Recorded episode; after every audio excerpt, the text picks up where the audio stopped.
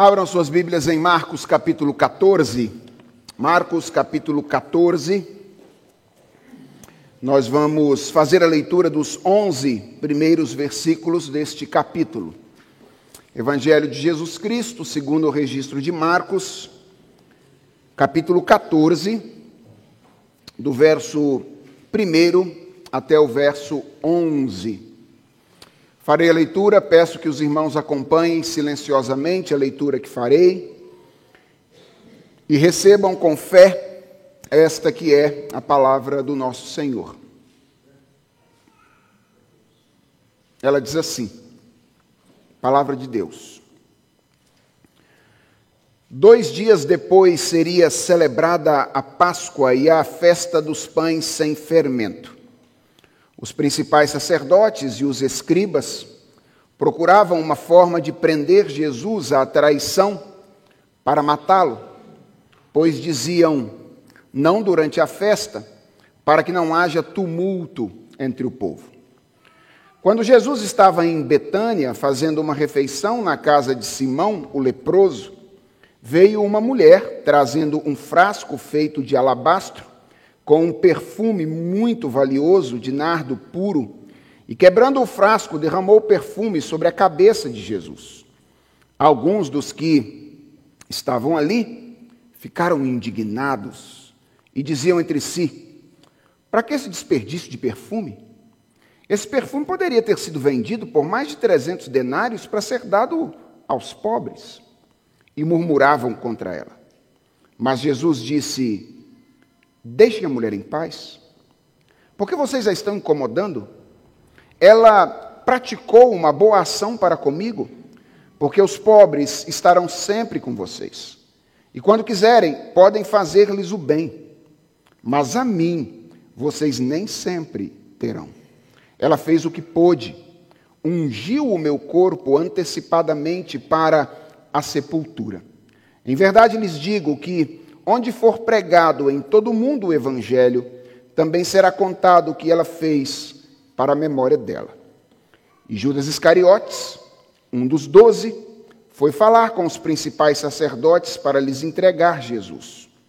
Eles, ouvindo isto, se alegraram e prometeram dar dinheiro a ele.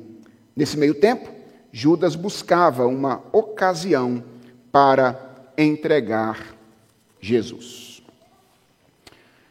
Irmãos, depois de cerca de 20 sermões no Evangelho de Marcos, eu acredito que você deve ter percebido de imediato hoje, não é mesmo? Percebido o quê? Outro sanduíche. Perceberam? Mais um. Essa é, parece ser a, a principal estrutura literária do evangelista Marcos. Os versos 1 e 2 começam com os principais sacerdotes e escribas planejando a prisão de Jesus Cristo.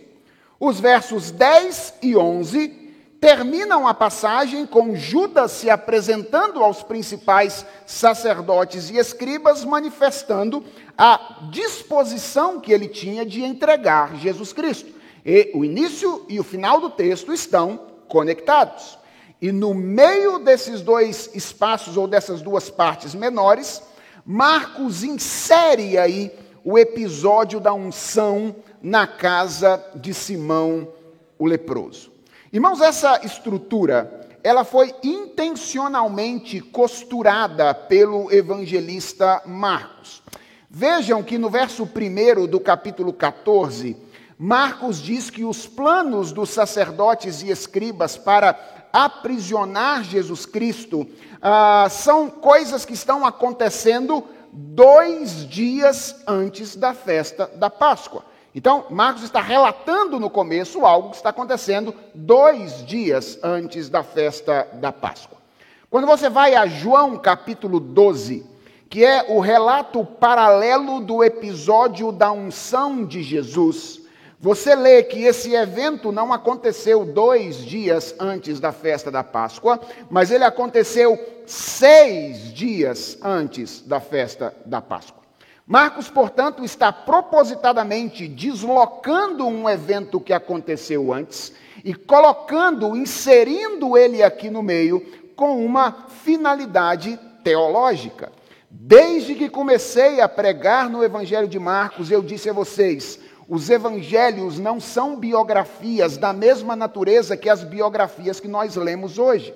Eles não estão interessados em contar exatamente a ordem em que os fatos aconteceram, exceto o evangelista, evangelista Lucas. Eles estão construindo um relato teológico para que nós tenhamos ideias a respeito da pessoa do nosso redentor. E a pergunta é: com que objetivo Marcos desloca esse evento da unção para esse lugar? Ao que tudo indica, irmãos, Marcos faz isso com o objetivo de promover um contraste entre os líderes religiosos e um discípulo de Jesus de um lado, que apesar da proximidade de Jesus, direta ou indireta, estavam, na verdade, distantes do Senhor Jesus Cristo, com uma mulher que aqui no Evangelho de Marcos é desconhecida, que aparentemente está distante de Jesus, mas é aquela que está mais próxima dele. Marcos deseja construir aqui esse contraste. E ao construir esse contraste dessa maneira, Marcos nos oferece o exemplo mais vivo de algo que ele vem enfatizando ao longo de todo o relato que ele faz da última semana de vida de Jesus Cristo. O que é esse algo que Marcos está enfatizando desde o relato do capítulo 11? Que a expectativa de Jesus em relação ao verdadeiro discípulo é que ele se entregue a ele de maneira total e restrita. Isso é o que Jesus está dizendo o tempo inteiro nessa última semana. Vejam como essa é uma ênfase desse relato de Marcos da última semana de vida de Jesus. Volte para o capítulo 12, especificamente para os versos 13 a 17. E você vai se lembrar que nessa passagem Jesus é interrogado pelos fariseus e pelos herodianos a respeito da legitimidade de pagar tributos ao imperador. E vocês se lembram como é que Jesus Cristo responde a esses herodianos e a esses escribas? Ele responde dizendo: Olha, devolvam ao imperador aquilo que é dele, aquilo que carrega a imagem dele, a moeda. E lembrem-se de devolver a Deus aquilo que pertence a Deus, aquilo que carrega a imagem de Deus, vocês mesmos. Jesus então está incentivando os discípulos a se entregarem completamente ao Senhor. Quando nós chegamos nos versos 28 até 34 do capítulo 12, então Jesus é interrogado por um escriba a respeito de qual seria o principal dos mandamentos. E aí no verso de número 30, Jesus Cristo responde a essa pergunta dizendo que o principal dos mandamentos é: ame o Senhor seu Deus de todo o teu coração, de toda a tua alma, de todo o seu entendimento e de toda a sua força. E ele une um outro a esse, dizendo: e ame ao seu próximo como a você mesmo. É Jesus enfatizando a necessidade de uma entrega completa e total a Deus. E quando nós chegamos no capítulo 12, versos 41 a 44, Jesus e os discípulos estão no templo observando aquilo que acontece. Todas as pessoas estão levando as suas ofertas, alguns de grande valor, e de repente Jesus Cristo chama a atenção dos discípulos para uma viúva. Interessante, também uma mulher desconhecida, que entrega a Jesus Cristo tudo o que ela possuía. E Jesus olha para os seus discípulos e diz: Essa mulher entregou a maior oferta aqui nessa noite, porque ela entregou-se completamente ao Senhor. Em todos esses relatos, irmãos, a tônica de Jesus Cristo é a mesma. Ele quer ensinar aos seus discípulos e às pessoas que estão ao seu redor que honrar a Deus significa entregar-se integralmente a Ele. O capítulo 14, que é o capítulo que nós estamos iniciando agora, e que vem depois do sermão escatológico de Jesus, quando Jesus prepara os seus discípulos para um tempo de sofrimento, começa na mesma direção, com o relato de uma mulher desconhecida, pelo menos no Evangelho de Marcos, que honra a Jesus entregando-se a ele sem reservas. Antes de entrar aqui de fato na exposição do texto, deixe-me uh, dar mais uma palavra sobre este relato. Se você já leu os evangelhos, por exemplo, o evangelho de Lucas, você sabe que em Lucas capítulo 7 existe um relato semelhante a este relato aqui. E eu quero, no final dessa introdução, apenas mencionar o fato de que eles são episódios diferentes mesmo, ok? Então não confunda essa unção que está acontecendo aqui com aquilo que acontece lá em Lucas no capítulo 7. Aquilo que acontece em Lucas 7 acontece meses antes da crucificação. Isso aqui acontece dois ou seis dias antes da crucificação. Uh, Lucas capítulo 7 relata algo que aconteceu na Galileia, possivelmente na cidade de Cafarnaum. Isso aqui de Marcos 14, de João 12, aconteceu na cidade da Betânia, ou de Betânia, na província da Judéia. Aquele evento de Lucas acontece também na casa de um homem chamado Simão, mas ele é um fariseu. Este Simão, onde acontece o evento de Marcos 14 ou de João 12, é designado aqui como Simão o leproso e não Simão o fariseu. E lá em Lucas capítulo 7, a mulher que unge a Jesus é uma mulher que tem uma vida pregressa marcada pela imoralidade. E aqui em Marcos capítulo 14, quem unge a Jesus Cristo é uma mulher piedosa, é Maria, irmã de Lázaro e de Marta. Então são de fato dois episódios diferentes que nós não podemos confundir quando lemos o relato dos evangelhos.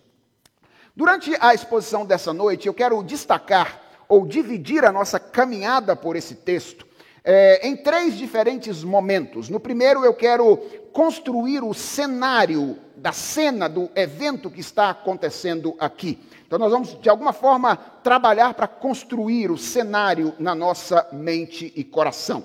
Num segundo momento, eu quero descrever o que foi que Maria fez naquela noite e destacar alguns tópicos do ato de Maria naquela ocasião. E finalmente eu quero analisar com vocês quais foram as duas reações diferentes a este ato. A primeira, por parte dos discípulos e de alguns que estavam naquele recinto, e depois a reação de Jesus Cristo. Então vamos, portanto, para o cenário, tentar construir o que está acontecendo aqui na nossa mente. Bem, o, aconte o acontecimento que está sendo relatado por Marcos aqui, irmãos, ele se passa no contexto de uma refeição que Jesus Cristo está fazendo na casa de um homem que Marcos identifica aqui como Simão o leproso. Obviamente, essa não deve ser uma indicação da condição presente daquele homem, certo? Porque se Simão fosse leproso a essa altura, ele não poderia receber uma refeição na sua casa como ele está recebendo. Então é muito provável que este Simão tenha tido lepra no, no passado e ele tenha sido curado pelo Senhor Jesus Cristo. E o uso da designação por parte de Marcos sugere que a cura teria sido uma cura impactante, que havia ficado na mente das pessoas. Tanto é que o Simão havia ficado conhecido como Simão o leproso, em virtude talvez da cura que Jesus Cristo realizou por ele. Pelo relato de João, lá no capítulo 12, logo no início desse capítulo, nós ficamos sabendo que algumas pessoas estavam presentes nessa refeição. Então, alguns dos discípulos estavam presentes. Nós ficamos sabendo que Judas Iscariotes estava presente, ele é nomeado por João lá no capítulo 12. Lázaro também está presente e, curiosamente, ele é identificado por João como aquele que Jesus levantou dentre os mortos. Então você tem um leproso curado e um homem ressuscitado nessa reunião, nessa ocasião. Marta também está presente e ela está servindo a refeição. Ela é a pessoa, lembra que Marta gosta de serviço, não é? Ela está servindo a refeição na casa de Simão nessa ocasião. E Maria, que é a outra irmã de Lázaro, é a mulher que Marcos, que Marcos não identifica aqui como aquela que realiza esse, esse ato. Ah, talvez alguns de vocês estejam se perguntando por que, que Marcos não disse que essa mulher era Maria. Ah, eu vejo duas razões, basicamente. Uma razão é que Marcos foi o primeiro evangelista a escrever o seu relato. Quando ele escreveu, possivelmente Maria ainda estava viva. E talvez ele tenha desejado preservar a figura de Maria, deixando-a anônima no seu evangelho. João é o último evangelho a ter sido escrito. Quando João escreveu, provavelmente Maria já tinha morrido e ele não causaria nenhum desconforto para ela com as pessoas perguntando: Isso aconteceu mesmo? Como é que foi? etc., dizendo o nome dela no Evangelho. Então, é possível que esta, essa seja uma razão. Mas há uma segunda, e eu quero lembrar isso a você. Há um padrão literário no Evangelho de Marcos. Todas as vezes em que Marcos deseja enfatizar uma ação positiva em contraste com a ação dos discípulos de Jesus, ele coloca uma figura que é desconhecida. Então há um padrão no Evangelho de Marcos. É assim. Ele vai trabalhando com pessoas desconhecidas para chamar a atenção nesse contraste com a ação dos discípulos de Jesus Cristo. Bem, o fato de que a refeição acontece na casa de Simão, que é identificado como leproso, somado ao fato de que Marta é quem está servindo a refeição, e, e, o fato de que Lázaro é também mencionado como o ressuscitado, tem levado alguns comentaristas a supor que talvez essa tenha sido uma refeição organizada em conjunto pelas duas famílias com a finalidade de manifestar a sua gratidão a Jesus Cristo por aquilo que Jesus Cristo havia feito por eles. O que nós temos aqui, portanto, são duas famílias que haviam sido abençoadas por Jesus Cristo através de uma cura, através de uma ressurreição, expressando a sua gratidão a Jesus Cristo por meio de uma refeição nessa ocasião. Eles haviam sido abençoados por Jesus, e eles respondem ao fato de terem sido abençoados por Jesus com um desejo de honrá-lo e com um desejo de servi-lo.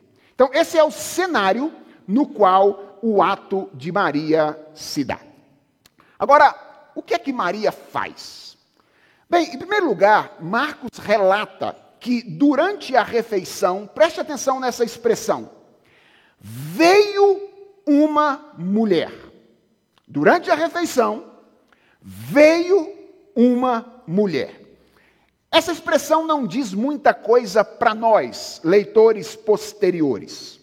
Mas, irmãos, para os leitores primários de Marcos, essa expressão era muito significativa.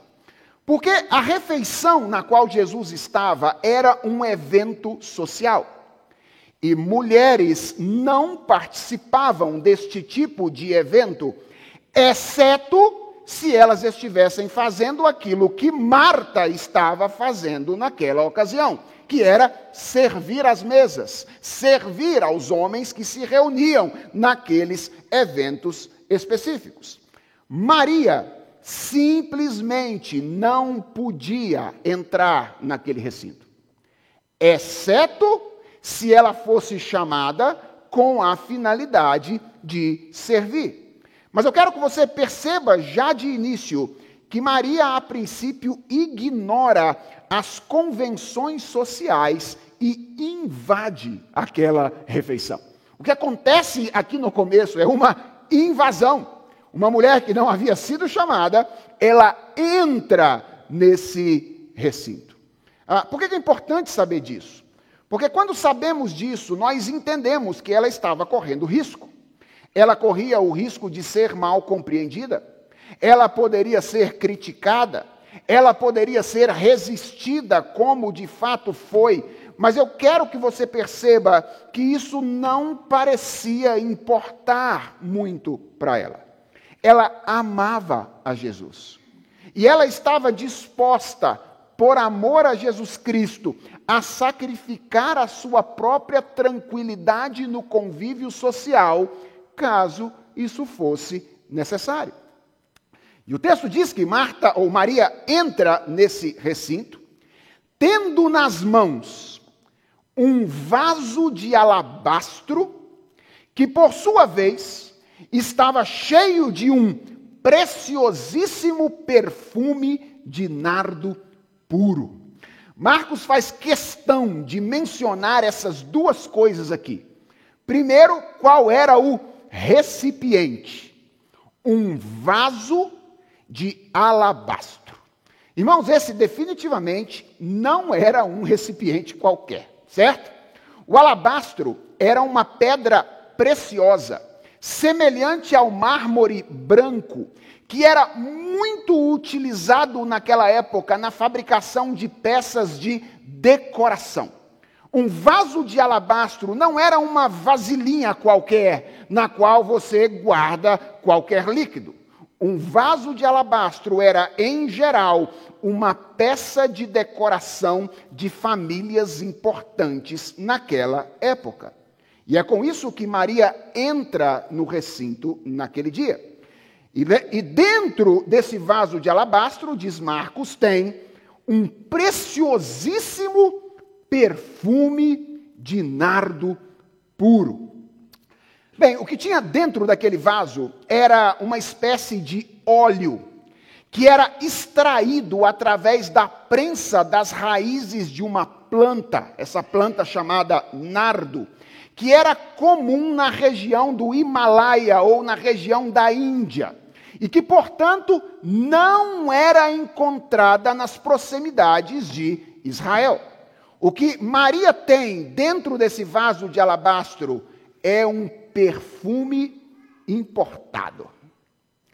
E João acrescenta um detalhe: a quantidade.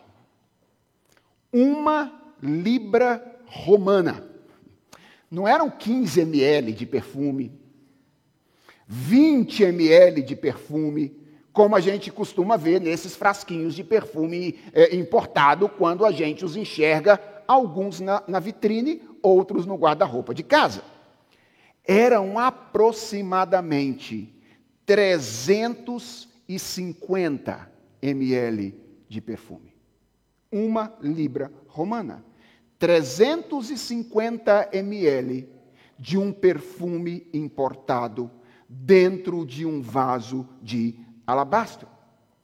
Todas essas informações são dadas por Marcos para que o leitor tenha plena consciência do custo que está envolvido nessa operação. Eu sei que para nós isso ainda é algo meio abstrato. Então, deixa eu tentar ajudar você a entender a natureza do, da, do que está em jogo aqui. Uh, Marcos diz que algumas pessoas estavam observando aquilo que Maria fez naquele dia. Tinha algumas pessoas lá naquele recinto. E essas pessoas reagiram com indignação, com murmuração em relação a Maria, interpretando o ato dela como um desperdício. E Marcos diz que quando eles argumentaram contra aquilo que Maria fez, eles apresentaram uma estimativa de quanto valeria aquele vidro de perfume no mercado da época. Eles falaram de mais de 300 denários. Você fala assim, ah, pastor, não ajudou nada. Bem, se você está lendo o Evangelho de Marcos em sequência, igual a gente está fazendo aqui, essa é uma informação preciosíssima. Por quê? Porque essa não é a primeira vez que o denário aparece no Evangelho de Marcos.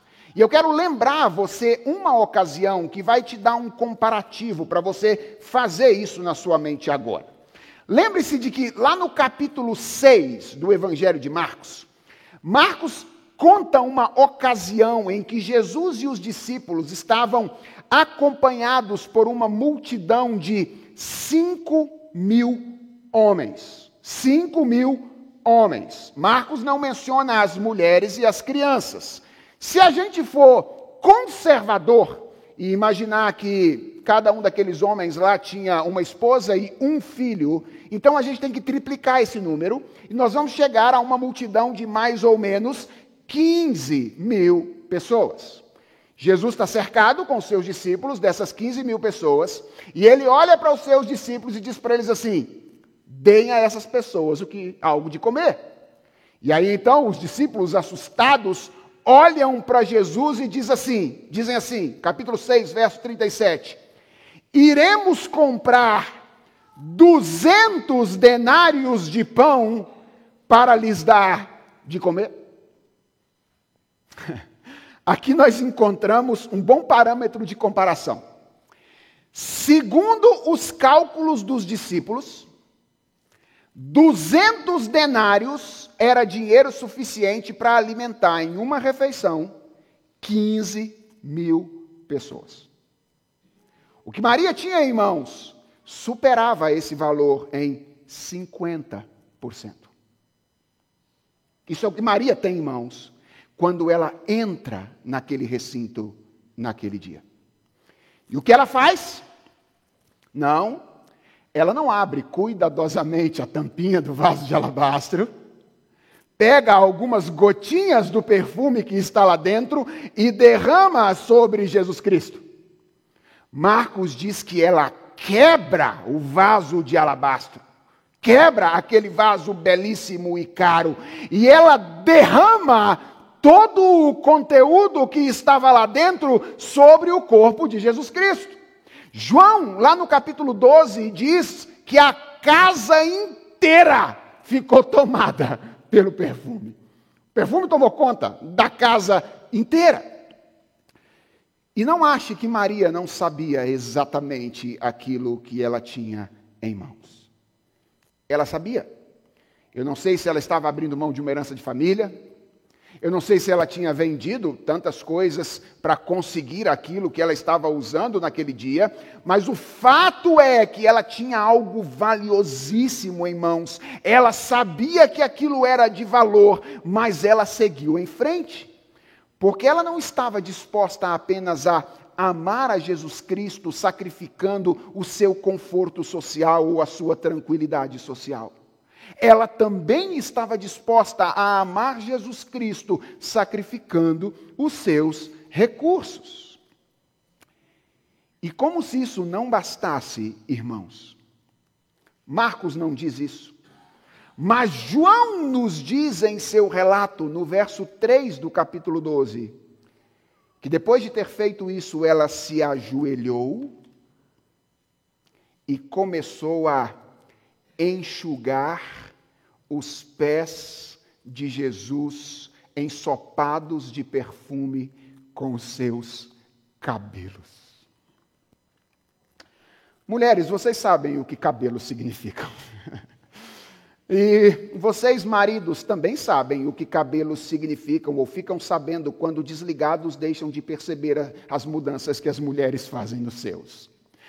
Poucas coisas são tão valorizadas pelas mulheres na aparência quanto os cabelos. E talvez esteja dizendo assim, mas isso é coisa do nosso tempo, pastor. Naquele tempo, as mulheres não valorizavam o cabelo como as mulheres dos nossos dias valorizam. Irmãos, isso é tolice, que não tem absolutamente nenhuma base. Na verdade, na Escritura, a gente tem base para dizer o contrário. Tanto as mulheres valorizavam os seus cabelos naquele dia, naqueles dias, que Pedro vai orientar as mulheres cristãs na sua primeira carta a não confundir a beleza que importa com o quê? Frisado de cabelos.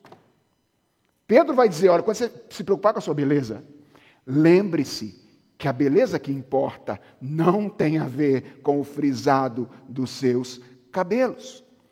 E apesar disso, o que eu quero que você perceba é que Maria se lança aos pés de Jesus e ela usa os seus cabelos como uma toalha para tirar dos pés de Jesus o excesso do perfume que ela tinha derramado sobre ele. Irmãos, eu não tenho ideia de que efeitos aquele óleo perfumado poderia trazer sobre os cabelos de Maria. Eu não tenho ideia de quantos dias aquele cheiro de perfume haveria de perdurar no cabelo de Maria até que ele voltasse ao normal, sem incomodar as pessoas ao seu redor. Mas o que o texto nos mostra é que ela não estava preocupada com isso, porque ela amava Jesus. E ela estava disposta a sacrificar a Jesus Cristo a sua própria compreensão de feminilidade. O, o que eu quero que você perceba é que o ato que Maria realiza nesta ocasião é aquilo que nós poderíamos chamar, seguindo um pastor que eu ouvi recentemente de um ato de devoção extravagante. É isso que Maria está fazendo aqui. É um ato de devoção extravagante. Ela está se oferecendo a Jesus Cristo completamente, entregando a Ele tudo aquilo que ela tem e tudo aquilo que ela é. E a pergunta final é: como é que as pessoas reagem a esse ato de Maria? Tanto Marcos quanto João dizem que esse ato de devoção de Maria foi recebido inicialmente com indignação e lamento. Marcos descreve isso aqui de maneira mais generalizada dizendo aí que alguns daqueles que observavam aquele ato, provavelmente alguns dos discípulos entre eles, ficaram indignados. A palavra literalmente é furiosos com Maria por causa daquilo que ela fez. E começaram a murmurar contra aquela mulher. João descreve isso de maneira mais localizada. E ele menciona exclusivamente um dos discípulos, que é Judas Iscariotes. A pergunta é: o que aconteceu juntando esses dois eventos? Possivelmente Judas puxou o carro e os outros foram na frente dele, na indignação e na murmuração. E há duas coisas que me chamam a atenção nesse ponto. A primeira delas é a hipocrisia. Os críticos de Maria, irmãos, aparentemente tinham razões piedosas. Quais eram as razões dos críticos de Maria? Mordomia, amor ao próximo, preocupação com o pobre. Eles olharam para aquilo, para aquilo que estava acontecendo e imediatamente disseram: para que esse desperdício de perfume? Esse perfume poderia ter sido vendido por mais de 300 denários para ser dado aos pobres. Mas João, iluminado pelo Espírito Santo, diz que essas razões apenas mascaravam a real motivação deles. João escreve no, capítulo, no verso 6 do capítulo 12: Judas disse isso não porque tivesse cuidado dos pobres, mas porque era ladrão. E tendo a bolsa, tirava o que nela se lançava. Irmãos, é curioso como essa história de usar o interesse do pobre como caminho para a busca de interesses pessoais é bem mais antiga do que parece. Isso não é algo recente, não é uma estratégia descoberta recentemente por governos totalitários do mundo contemporâneo. Judas tentou usar essa estratégia nessa ocasião. No discurso, ele estava preocupado com o bem do próximo. No discurso, ele estava preocupado com o pobre, mas João diz que ele estava indignado porque o dinheiro não caiu no saquetel no qual ele metia a mão para tirar as coisas que lá estavam. O coração do homem é tão contaminado pelo pecado o coração do homem está tão inclinado ao egoísmo que ele é capaz de fazer das coisas mais belas do mundo, como a assistência a alguém em necessidade, o discurso que mascara o seu verdadeiro egoísmo. A hipocrisia no coração dos discípulos de Jesus Cristo nessa ocasião. Mas há uma segunda coisa que me chama a atenção aqui. E talvez ela me chame a atenção mais do que a primeira, é o contraste. Irmãos, claramente, o que Marcos tenciona fazer aqui em todo o texto é estabelecer um contraste entre Maria de um lado e os discípulos que se tornam seus críticos de outro, especialmente Judas. Perceba, os críticos estão aparentemente perto de Jesus, eles estão na reunião. Maria está distante de Jesus. Esse é um contraste. Maria é uma doadora, ela entrega tudo aquilo que tem. Os discípulos, especialmente Judas, são egoístas. Judas é ladrão, ele olha para o relacionamento com Jesus como o meio através do qual ele deseja oferir recursos para si. Maria dá, Judas quer tomar.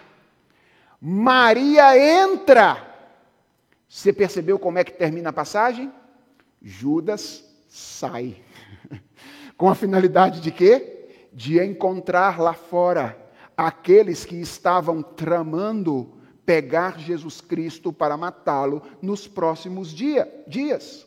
E dentro e fora no Evangelho de Marcos tem um significado teológico. Maria entra no reino, Judas sai do reino com seu interesse egoísta. São contrastes que Marcos está apontando para nós em toda a passagem. Mas existe um contraste, irmãos, que é impressionantemente poderoso para mim. E que eu confesso, mexeu com o meu coração essa semana. Esse sermão que estava pronto. Mas eu tive que mexer nele de ontem para hoje o dia inteiro. Depois que eu percebi o contraste que estava aqui. É que Judas é o prudente da história. Judas é o sensato da história, enquanto Maria é a imprudente. Irmãos, isso, isso mexeu com o meu coração. Porque em toda a Bíblia, em toda a Bíblia, a prudência é tratada como uma virtude. Prudência é algo que nós devemos buscar na nossa maturidade espiritual. E deixa eu fazer uma confissão pública para vocês que são meus irmãos. Prudência é algo que eu pessoalmente tenho, lutado para buscar ao longo da minha vida com Deus e tenho valorizado. Mas sabe o que é que eu aprendi nesse texto? É que também existe algo semelhante a uma falsa prudência ou a uma falsa sensatez, que nada mais é do que dureza de coração disfarçada. Sabe aquela sensatez ou aquela prudência que diante da forte decisão de alguém de dedicar-se ao Senhor diz: não seja tão radical. Ou então diz: cuidado para você não se tornar um fanático por Jesus, religioso. Ela vem travestida de sabedoria. Mas nada mais é do que a manifestação do nosso coração egoísta que deseja manter conosco aquilo que nós deveríamos entregar a Jesus. É por isso que a gente diz: seja tão radical, não, na vida cristã. Não seja tão fanático, não, por Jesus. Quando outras pessoas estão se dedicando a tornarem-se mais santas dia após dia, nós rapidamente acusamos: isso é legalismo, isso é legalismo. Enquanto, na verdade, só estamos manifestando no nosso coração que queremos manter conosco coisas que deveríamos entregar a Jesus. No fundo, o que é que diferenciava Maria dos seus críticos? É que ela havia entendido que era necessário render-se completamente. Enquanto os discípulos imaginavam que era possível render-se em parte. Eu vou render isso da minha vida a Jesus, mas eu vou manter isso debaixo do meu controle, do meu governo. Maria disse: não. Não é possível render-se a Jesus Cristo em parte. É preciso render-se a Jesus Cristo integralmente, completamente.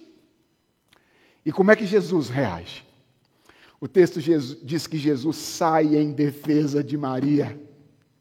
Em primeiro lugar, ele adverte aqueles que murmuravam contra ela, dizem: parem de falar dessa mulher. Vocês deveriam ter reagido como ela. Parem de falar dessa mulher. Ele elogia a ação de Maria, dizendo: ela fez uma boa ação para comigo. E atenção a isso, esse boa aqui pode ser melhor traduzido como bela. O que ele está dizendo é: ela fez uma coisa bonita, ela fez uma coisa bela. E a pergunta é: onde está a beleza da ação de Maria?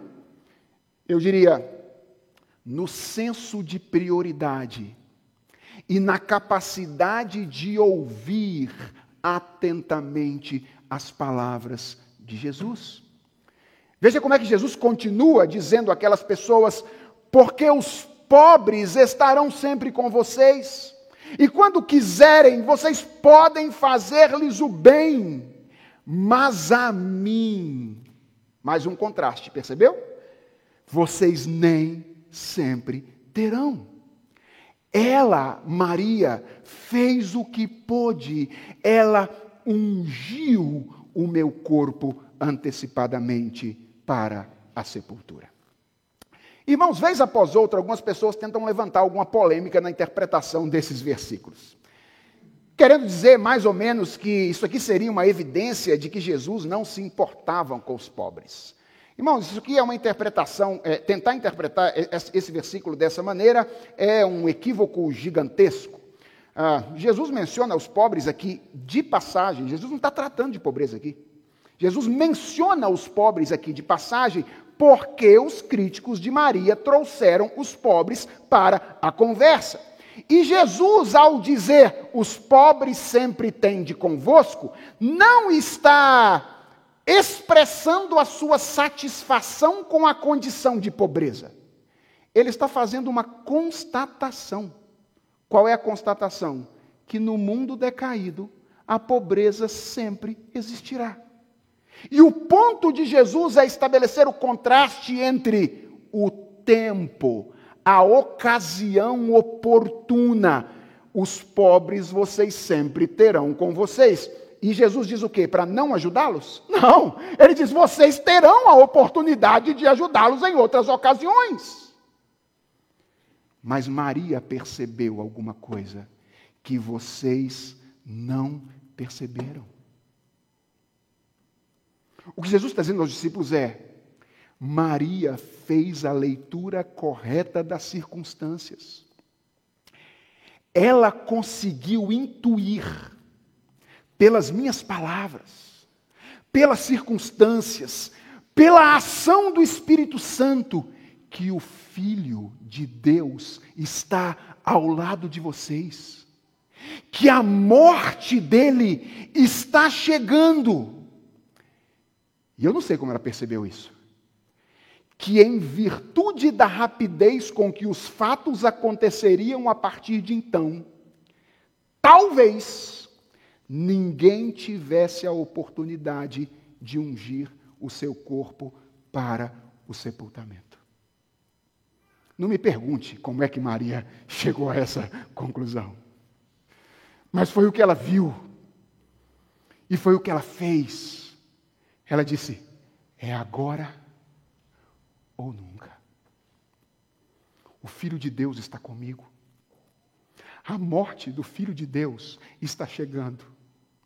E eu preciso fazer o que me cabe, ungir o seu corpo para a sepultura. Irmãos, Jesus vinha falando com os discípulos sobre a sua partida iminente há muito tempo. Mas todas as vezes que Jesus falava acerca da sua morte, eles davam um jeito de desviar a conversa. Não perceberam que aquilo estava para acontecer. Maria entendeu. E tendo entendido, aproveitou a oportunidade de expressar a sua devoção a Jesus enquanto era tempo. E se você conhece a história, você sabe que as coisas aconteceram assim mesmo. Dois dias depois, Jesus seria morto. E em virtude das circunstâncias nas quais isso aconteceu, o seu corpo não recebeu unção depois da morte para o sepultamento. Maria, dessa maneira atabalhoada, sem a prudência, aparentemente nas ações, foi a responsável por dar a honra a Jesus Cristo de ter o seu corpo ungido para a sepultura. E a passagem termina, irmãos, com uma promessa feita por Jesus Cristo. Jesus disse assim: Em verdade lhes digo, que onde for pregado em todo o mundo esse evangelho, também será contado o que essa mulher fez para a memória dela. Hoje, dia 6 de novembro de 2022, essa profecia se cumpre mais uma vez.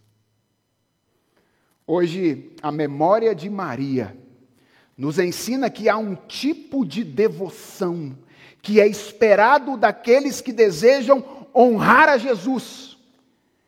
E essa devoção é uma devoção extravagante.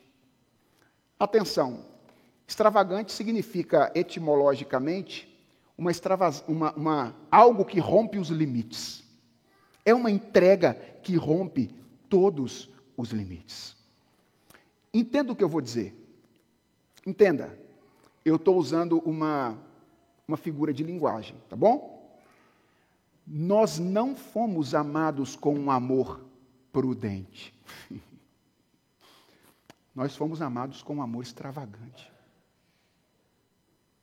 Jesus Cristo, Filho de Deus, Deus se fez carne, habitou entre nós. E para que nós pudéssemos estar aqui, Ele entregou a sua vida. O corpo do Filho de Deus foi moído pelas nossas iniquidades. O sangue do Filho de Deus foi derramado por nós. Nós não fomos amados com um amor soft. Nós fomos amados com um amor extravagante. E quem foi amado com amor extravagante precisa responder a esse amor com amor da mesma natureza. Veja, isso não tem a ver essencialmente com fazer coisas inconsequentes.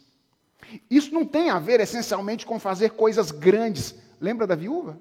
O que, é que Jesus disse? É, é, ela, ela entregou tudo que tinha. Eram duas moedas.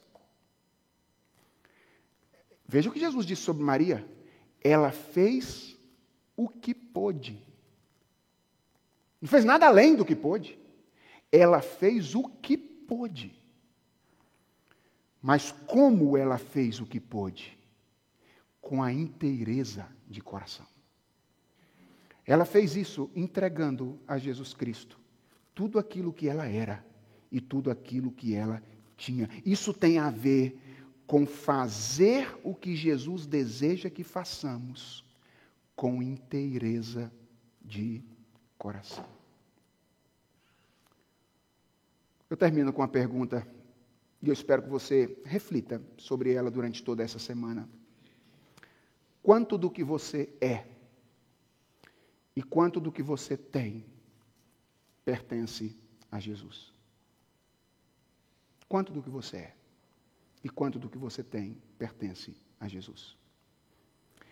Se as pessoas olharem para a sua vida, quanto elas diriam que o que você é e o que você tem pertence a Jesus Cristo. Vamos orar? Senhor nosso Deus e Pai, obrigado pelo relato de Marcos 14, pela vida dessa nossa irmã no passado que nos deixa este exemplo de entrega verdadeira e completa ao Senhor. Senhor, obrigado porque o teu filho foi moído pelas nossas iniquidades. Obrigado pelo teu amor extravagante e manifesto na cruz do Calvário em nosso lugar. Obrigado pelo corpo de Jesus Cristo moído na cruz, pelo sangue de Jesus Cristo derramado.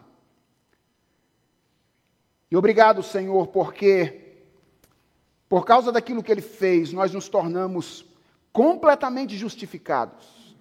Nós nos tornamos habitação do Espírito Santo. E agora nós podemos orar ao Senhor e te pedir: Deus, não permitas que qualquer espaço da nossa vida seja nosso. Ensina-nos a entregar todas as coisas ao Senhor.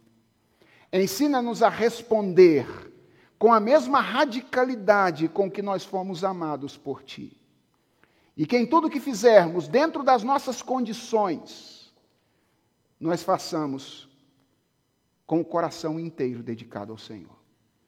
Ensina-nos, ó Deus, a graça de sermos completamente teus. É a oração que nós te fazemos, em nome de Jesus. Amém.